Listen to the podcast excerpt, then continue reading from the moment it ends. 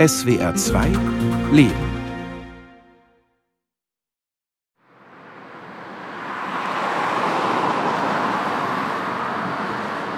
Juliana Schlaberg eilt den Bürgersteig entlang. Links eine stark befahrene Straße, rechts ein Maschendrahtzaun, dahinter Gestrüpp, Betonreste, junge Bäume. Man sieht sehr schön, wie an vielen Stellen der Asphalt der Fläche hier vorne schon aufgebrochen ist und da zahlreiche Pflanzen sich schon ihren Weg durchgekämpft haben. Die Natur auf dem Vormarsch, hier am Pankower Tor, einem alten Bahnhofsgelände, 34 Hektar groß. Es ist eines der begehrtesten Baugebiete Berlins. Betreten verboten, mahnt ein Schild am Zaun. Es ist auf jeden Fall unglaublich, wie viele Tiere hier sind. Und es ist eigentlich schon eine Population von nationalem Interesse. So wurde uns das jetzt von Amphibienexperten schon genannt. Denn momentan gibt es schon gar nicht mehr so viele Kreuzkröten in Deutschland und auch EU-weit nicht. Die Kreuzkröte Bufo calamita. Vier bis acht Zentimeter groß, ein Froschlurch, warziger Haut, gelbgrüne Augen, ein Amphibienwipp stark gefährdet, laut roter Liste in Deutschland, EU-weit geschützt nach der FFH-Richtlinie Anhang 4. Die Kreuzkröte darf nicht gefangen, verletzt oder getötet werden. Es ist verboten, sie durch Aufsuchen ihrer Lebensstätten zu beunruhigen. Einige hundert Kreuzkröten leben hinter dem Grundstückszaun. Tagsüber ist von ihnen nichts zu hören, nachts aber beginnen sie zu rufen, im Frühjahr, wenn sie aus dem Winterschlaf kommen. Juliana Schlaberg bleibt stehen, stellt ihren Rucksack ab, greift zum Fernglas, lässt den Blick über das Gelände schweifen. Das gehört schon lange einem Möbelhausmagnaten. Seit Jahren versucht er hier zu bauen, ohne Erfolg. 2008 hat dann ein NABU-Mitglied eben festgestellt, dass die Kreuzkröten sich auf diesem Gelände niedergelassen haben und seitdem hier auch fleißig äh, ja, sich vermehren und vorkommen. Und damit sind die Kröten ein Fall für Juliana Schlaberg. Die 28-Jährige ist Naturschutzreferentin beim NABU, dem Naturschutzbund Berlin. Die Geoökologin kämpft seit Jahren um Freiflächen in der Großstadt, die letzten Lebensräume für Flora und Fauna in der Metropole. 71 Prozent der Gesamtfläche Berlins wird momentan als Siedlungs- und Verkehrsfläche genutzt, Tendenz steigend. Auch das Pankower Tor ist fest als Baufeld eingeplant. Die vorletzte grüne Umweltsenatorin bescheinigte dem Investor ein, Zitat, überwiegendes öffentliches Interesse für sein Vorhaben. Aus wirtschaftlichen und sozialen Gründen sei die Umsiedlung der Kreuzkröten alternativlos. Nichts da, konterten Juliana Schlaberg und der NABU. Wir haben einfach gesagt, das kann nicht sein, dass jetzt das Interesse eines privaten Investors über das geltende EU-Recht gestellt werden. Und deswegen haben wir gesagt, da müssen wir jetzt wirklich mal gegen klagen und da sind wir gespannt, was da rauskommt. Städtebau kontra Naturschutz, Möbelmarkt oder Kreuzkröte, ein wegweisendes Verfahren. Die Froschfreunde sind elektrisiert und das nicht nur in Berlin. Gut 160 Kilometer entfernt in Magdeburg sucht Andreas Seidel die Kreuzkröte mustert kurz einen Kuckuck, der auf einem Ast sitzt, lässt den Blick nach unten schweifen zu einem kleinen Tümpel. Da sitzt eine Wechselkröte und gleich daneben die Kreuzkröte, zu erkennen am Strich auf dem Rücken. Dieser Strich hinten, der äh, ganz typisch ist, dieser etwas hellere Strich. Die Wechselkröte ist ja nun wirklich ganz eine die farbenreichste Kröte mit ihrem Camouflage-Musterung, sage ich mal. Andreas Seidel tritt einen Schritt zurück von der großen, menschenhohen Glasvitrine nickt zufrieden. Der Strich auf der Kreuzkröte ist klar zu erkennen, die Wechselkröte präsentiert sich farbenreich, auch die Welt drumherum sieht intakt aus. Hier in einer Vitrine im Magdeburger Naturkundemuseum im dritten Saal, ganz links am Rand. Andreas Seidel ist Tierpräparator und Kreuzkrötenfan. Seit 25 Jahren versucht er im Museum die Natur nachzugestalten, so wie die Kreuzkrötenwelt in der Vitrine und naturnahe Gestaltung, das ist eben unser Schwerpunkt unseres Berufes. Aber ich muss immer, deswegen zweifle ich so ein bisschen dran, je länger man im Beruf drin ist, merkt man eigentlich, dass die Natur immer perfekt ist in Form und Farbe. Und je mehr abstrahiert man und, und versucht man sich da ein bisschen äh, oder Respekt zu haben. Seidels Präparierwerkstatt liegt im Tiefparterre. Vorbei geht es an Buckelwalen und Orcas, die riesig unter der Decke hängen. Darunter stehen Elefant, Giraffe, Okapi, Antilope. Eine Vielfalt wie aus Brems Tierleben. Beeindruckend, lebensecht. Auch das Modell kann faszinieren, findet Seidel. Durch Emotion zur Information. Das ist das Museumsmotto. Vor allem Schulklassen kommen hierher. In der Werkstatt wartet eine Bachstelze auf die Ausbesserung. Daneben reckt ein Oktopus seine Arme. Eine Zope, ein kleiner Friedfisch, bekommt gerade seinen finalen Anstrich. Andreas Seidel holt sich einen Kaffee, schiebt einen Stapel Unterlagen auf dem kleinen Besprechungstisch zur Seite. Ein Flyer ehrt den Molchforscher Dr. Willi Woltersdorf, der mit seiner Magdeburger Sammlung Anfang des 20. Jahrhunderts weltweit bekannt wurde. Daneben das Magazin Frogs and Friends, das Pflichtblatt für Froschfreunde, Lektüre für die Winterzeit, wenn die Kröten eingegraben überwintern. In den nächsten Wochen aber beginnt die Saison. Dann folgt Andreas Seidel dem Ruf der Kröten. Im Frühjahr, so Osterzeit rum jetzt, also wenn praktisch der Winter vorbei ist, dann starten die durch und das ist schon ein Wahnsinnsorchester. Also, ja, das sind Melodien und die kann man auch das mehrere Kilometer weit hören. Also die wenigsten wissen, dass so eine kleine Kröte ja, äh, so ein Spektakel machen kann. Kleine Kröte, großes Spektakel. Nach Feierabend zieht es den Präparator zu den Kiesgruben der Umgebung, wenn die Dunkelheit anbricht. Weil Amphibien sind Dämmerung nachtaktiv, das ist der Schwerpunkt. Und wer geht denn da um diese Zeit, wenn alle Fernseh gucken oder was, geht in eine Kiesgrube und macht da seine Kartierung, seine Bestimmung. Das, ich bin so ein verrückter Typ manchmal, das ist, gehört dazu. Knoblauchkröte, Erdkröte, Wechselkröte, Kreuzkröte. Seidel kennt sie alle, registriert ihre Rufe, kartiert die Fundorte. Doch Jahr für Jahr findet er weniger. Ich muss aber auch selber feststellen, äh, ich mache das schon über 20 Jahre, dass diese Arten wirklich gravierend, also die Bestandszahlen rückläufig sind. Das ist also ein weltweites Problem. Äh, die wenigsten wissen ja, dass Amphibienarten, 40 Prozent aller Amphibienarten weltweit stark gefährdet sind. Und keine Kröte verschwindet so schnell wie die Kreuzkröte. Sie ist der kleinste und der lauteste Vertreter der Kröten-Community und sie hat Fähigkeiten entwickelt, bei der andere Artgenossen kaum hinterherkommen.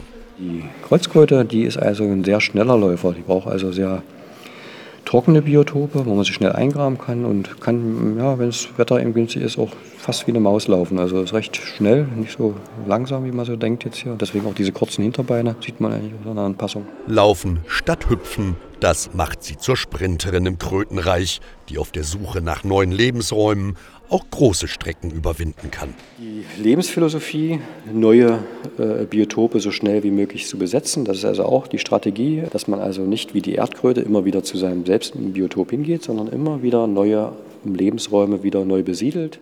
Eine rastlose Kröte, immer auf der Suche nach Orten, von denen es immer weniger gibt. Zurück nach Berlin im Bezirksamt Pankow wartet Rona Tietje auf den Baubeginn am Pankower Tor. Und das schon lange. Ich würde mir wünschen, dass es manchmal schneller geht, aber die Verantwortlichkeiten, so wie sie sind, man kennt ja die Rahmenbedingungen und sage ich mal Augen auf bei der Berufswahl, dann arrangieren wir uns mit. Tietje ist Bezirksstadträtin, zuständig für Stadtentwicklung und Bürgerdienste. Krötenschlucken gehört für sie zum politischen Alltag auch in Sachen Bebauungsplanung am Pankower Tor. Zwischen 10 und 15 Jahren ist die Diskussion da. Vor allen Dingen das Thema Wohnungsbau äh, haben wir sehr massiv da reingebracht, auch das Thema Schule, Kita, weil das ja sozusagen auch das Wichtige für uns ist. Im ersten Entwurf standen ein Möbelhaus und eine Shopping Mall. Wohnungen waren nicht vorgesehen. Über Jahre feilschten Bezirk, Senat und Investor über die Bebauung. Heute finden sich neben einem Möbelhaus 2000 Wohnungen im Masterplan, zwei Schulen und zwei Kindertagesstätten.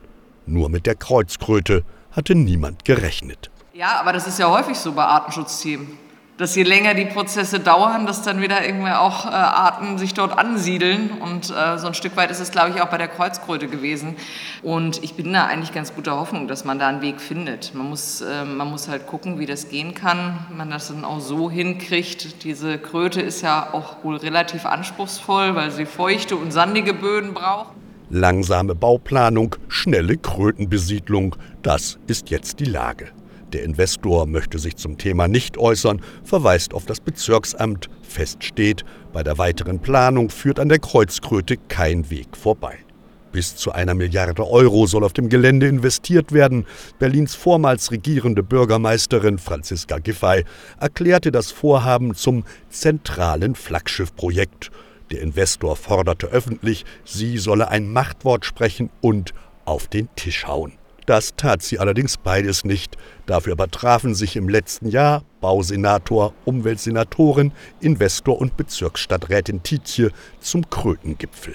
Was ganz wichtig war in dem Treffen und dass man sich gegenseitig nochmal vergewissert hat, dass dort alle an einem Strang ziehen und dass dort zum Beispiel auch die Umweltsenatorin deutlich gemacht hat, dass dieses Projekt für sie Priorität hat und da auch mitwirken wird an der Lösung, dass man es hinkriegt, dann auch die Kreuzkröten umzusiedeln.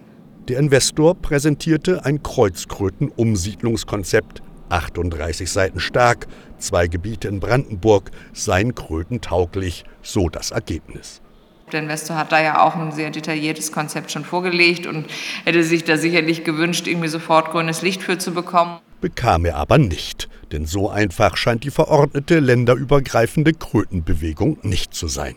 So wie mir das skizziert wurde, ist das Problem, dass es die einzige Krötenpopulation in Berlin ist. Und dass es irgendwie heißen würde, wenn die Kröte nun aus Berlin verschwindet, dass sie dann gemäß der roten Liste dann in Berlin ausgestorben wäre. Also muss der Investor weiter warten, ebenso wie die Bezirksstadträtin, darauf, was die Naturschutzbehörden ausarbeiten und wie das Verwaltungsgericht am Ende urteilt. In Brandenburg aber laufen derweil die Planungen für das Kreuzkrötenexil.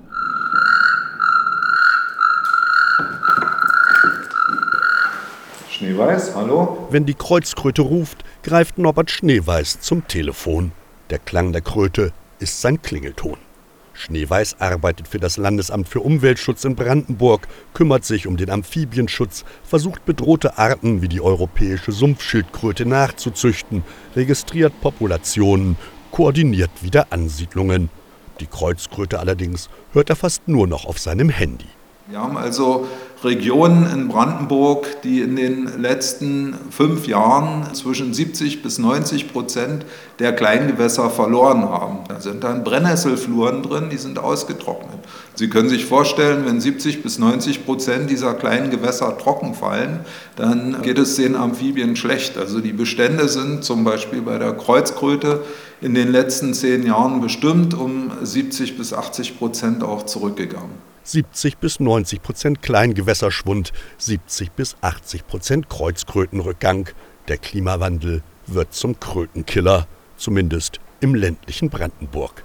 Im benachbarten Berlin aber gedeiht die Population ganz überraschend für uns alle, auch natürlich für die ähm, Investoren und Unternehmer, die auf den Flächen tätig werden wollen. Die Kreuzkröte mitten in Berlin, in Pankow-Reinersdorf, keiner hat damit gerechnet. Das war eine Riesenüberraschung. Die fiel also wie vom Himmel mit dem Regen, die besiedelten Regentümpel und als ob der Regen die mitgebracht hätte. Das äh, ist kaum zu erklären, jetzt im Nachhinein.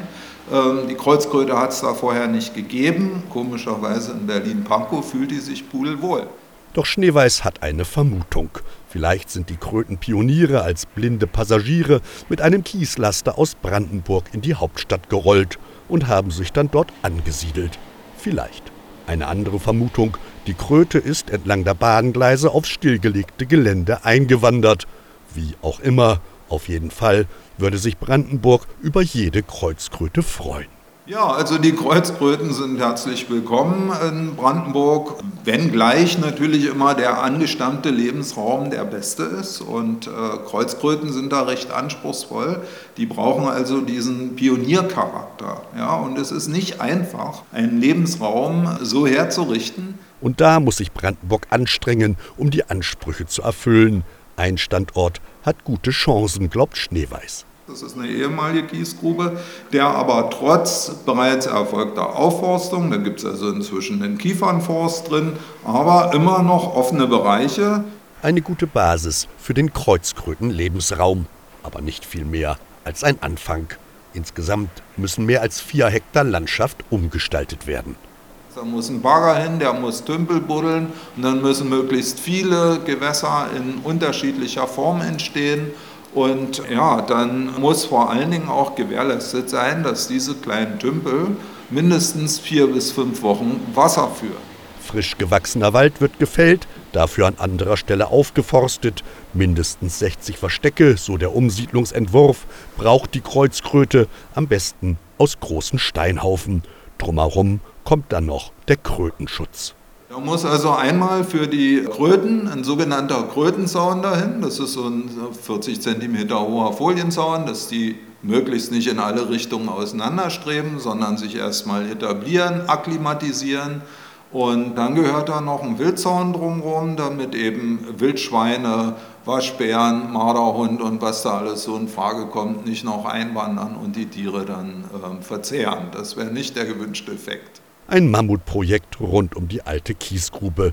Die Rechnung geht an den Investor aus Berlin. Weil der Investor zum Beispiel zum Erfolg verpflichtet ist. Also wir äh, wollen dann auch, dass diese sehr stabile und zufälligerweise optimal adaptierte Kreuzkrötenpopulation hier in Brandenburg auch langfristig überlebt. Und wir wollen eben keine Eintagsfliege da erzeugen. Etliche Jahre muss das Projekt dann begleitet, der Lebensraum der Kröten gesichert werden, etwa dafür gesorgt, dass die neu angelegten Tümpel nicht trocken fallen. Ein Experiment in Sachen Kreuzkröte, denn noch nie wurde in Brandenburg eine große Population umgesiedelt.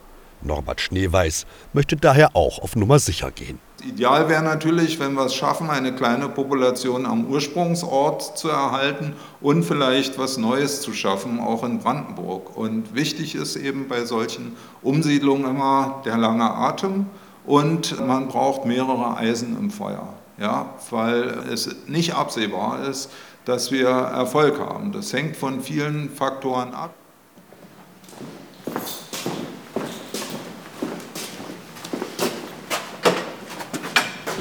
In Magdeburg eilt Andreas Seidel durch den neu gestalteten Innenhof des Naturkundemuseums und präsentiert sein neues Krötenbiotop. Hier machen wir mal gleich das Thema äh, Kiesgrube. Wir haben also, äh, wie gesagt, mit der Gestaltung so angefangen und ich versuche hier dieses Biotop, was ja äh, mehrere Hektar groß ist, auf wenige Quadratmeter zu reduzieren. Das ist natürlich auch eine hohe Kunst, das so rüberzubringen, dass man also die Pionierarten, also an der Botanik, rübernimmt. Hier haben wir zum Beispiel die Birke, Haselnuss. Alles wie in der Kiesgrube, nur en Miniatur, auf wenigen Quadratmetern mit echten, lebenden Kreuzkröten zum Anschauen und Bewundern für Besucherinnen und Besucher. Sie sehen, die hat sich eingegraben. Äh, wir werden die aber mal ein bisschen aufwecken. Die wird natürlich jetzt sehr lahm sein, weil bei den Temperaturen ist ihre ja, Betriebstemperatur noch nicht erreicht. Der Krötenkörper taucht auf, vorsichtig, ganz langsam holt Seidel ihn an die Oberfläche, platziert ihn auf der Hand. Die Kröte rührt sich nicht. Das ist also ein Männchen.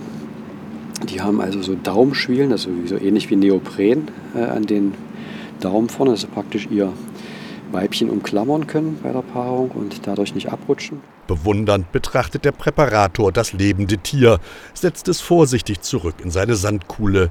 Langsam beginnt die Kröte sich wieder einzugraben. Aber es gibt deutschlandweit bloß wenige, die sowas offiziell halten. Weil es eben nicht so eine Vorzeigearten sind, die also tagtäglich zu sehen sind. Und das macht die Kreuzkrötenbeschaffung für sein Naturkundemuseum zum schwierigen Unterfangen. Aus der Natur dürfen die Tiere nicht entnommen werden. Für gerade sechs Orte in Deutschland weist die sogenannte Zootierliste Kreuzkröten im Bestand aus. Eigentlich hätte die Kreuzkrötenbeschaffung, wenn sie offiziell über das Museum gelaufen wäre, auch noch europaweit ausgeschrieben werden müssen. So sieht es das öffentliche Vergaberecht vor. Zu viel Bürokratie für die Kreuzkröte, fand Andreas Seidel. Also blieb ihm nur die Privatinitiative. Dafür machte er eine Sachkundeprüfung, um nachzuweisen, dass er die Tiere artgerecht behandeln kann. Dann telefonierte Seidel Froschfreunde und Züchter ab wurde fündig, investierte schließlich pro Tier 50 bis 60 Euro. Äh, momentan habe ich bloß vier da drin, sind aber von zwei unterschiedlichen Haltern, sage ich mal, Züchtern. Ich will ja also auch nachziehen, dass man also da Blutsverwandte, muss man ja auch machen, keine Inzucht betreibt. Der Präparator hofft in den nächsten Jahren auf Nachwuchs. Auch der aber wird im Museum bleiben. Aus Naturschutzgründen dürfen Zuchttiere nicht in die freie Wildbahn ausgesetzt werden. In der Natur aber wird der Überlebenskampf der Tiere weitergehen. Da macht sich der Präparator keine Illusionen. Auch wenn Deutschland in Sachen Kreuzkröte eigentlich global in der Verantwortung ist. Soweit mein Kenntnisstand ist, ist Deutschland führend für diese Weltpopulation. Der Bestand ist ungefähr bei 30, 40 Prozent in Deutschland äh, vertreten und da ist Deutschland eigentlich auch ein wichtiger ja, Partner, sage ich mal, um den Arterhalt des Beitrag zu leisten. Das ist also ganz wichtig. Berlin Ende Februar. Der NABU lädt zum 22. Berliner Naturschutztag. Thema Verbauen wir uns die Zukunft. Stadtentwicklung in Zeiten von Artensterben und Klimakrise. Knapp 300 Naturfreunde sind gekommen. Es gibt hier mehr Rucksäcke als Aktentaschen, mehr Funktionskleidung als Anzüge. NABU-Mitglieder, Verwaltungsmitarbeiter, Architekten und Wissenschaftler warten in dem Tagungssaal. Juliana Schlaberg, die Naturschutzreferentin vom NABU Berlin, stellt ihren Rucksack vor einen Stuhl in der ersten Reihe, streicht noch einmal über ihr dunkelblaues Sakko.